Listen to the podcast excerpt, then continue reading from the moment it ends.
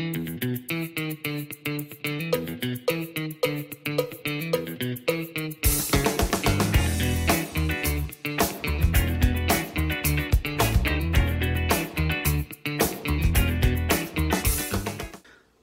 家好，欢迎来到股气，感谢大家的收听。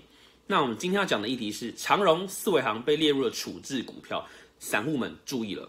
对，在二零二一年六月十八到七月十一号的时候，长荣跟四维行这两个最近很夯的航运产业嘛，被正式的列入处置股票了。那也有人说叫做警示股票，都可以。那我们今天影片的内容，第一个部分会讲的是处置股票到底是什么，第二个部分会讲处置股票的目的为何。第三个部分会讲说股票会受到处置的影响，怎么影响，还有资料要怎么去查，我们都会附连接。那最后就是本频道股气的看法。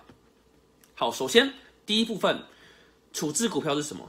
简单来说啦，就是买卖状况异常的股票要受到一些处置，很简单。那详细来说，就是通常啊，那么多股票，主管机关会去看嘛。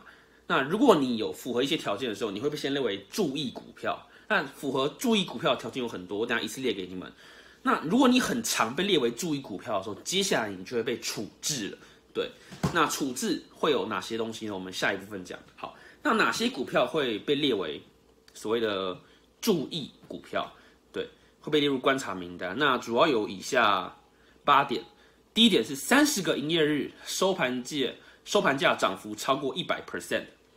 第二个是六十个营业日收盘价涨幅超过一百三十 percent，第三个是九十个营业日收盘价涨幅超过一百六十 percent。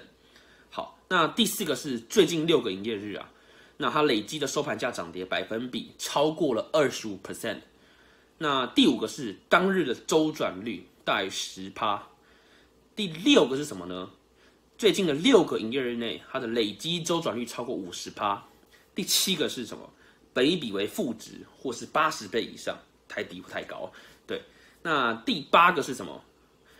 股价净值比达到八倍以上，因为通常股票会比净值高，这是正常的。但是如果高到八倍以上，基本上在我们所有的样本里面，其实也算是异常值啊。对，那只要你符合这八个条件，基本上你就被列为注意股票。那如果你一直被列为这注意股票，你就会有可能会被处置，就是这样子，非常简单。那。这个台湾呐，处置这些股票的目的到底是为了什么？为什么长荣这种很夯的股票被处置？那其实就是为了避免人为的过度操控，所以制定了这一套监督系统跟准则。其实用意就是要让投资人停看听，对我处置这些股票，让你哎稍微多想一下，是不是有什么潜在风险被你忽略了？不要到时候赔钱了在那边哇哇叫。好，那到底重点来了，处置股票对股票到底有什么影响？最重要的就是哎。这个处置制度，它提高了这个股票的买卖难度。例如说，哎，因为今天你太火热了，我怕投资人发疯，所以我用了一些限制措施。例如，你每五分钟或二十分钟内只能撮合一次。对，你是每五到二十分五分钟跟二十分钟这个频率在撮合的。那一般股票就是疯狂在撮合嘛。但是我现在把你的撮合条件拉难了。对，那或者是一些限制买卖券商的金额，对吧？你一直下太大的单，你一直灌大量，不让你做这件事情啊。还有最重要的就是暂停融资融券等等。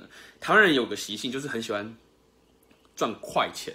那融资融券其实就是一种方式啦，对，或是想要把杠杆拉大。那很为了阻止这种情况发生，这就是一种处置的方式。好，那我的看法啦，这些处置股票到底还能不能买？长荣到底还能不能买？那有没有一些有关于一些？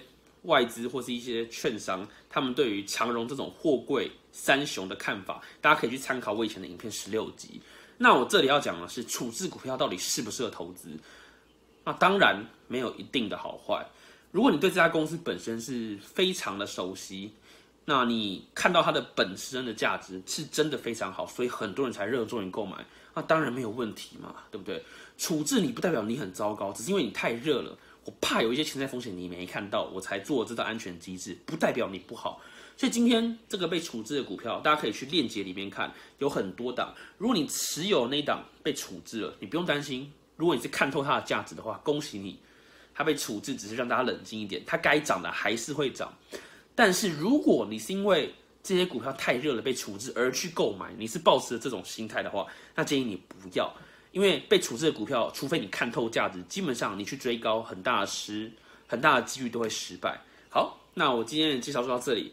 那关于我们的链接，大家可以多去点一下，那个是政府的网站。对，那有任何问题也可以在下面发问，或是有一些新的被处置的股票，你很好奇到底是怎么回事，也都可以发问，我会针对大家想要去做介绍。谢谢大家。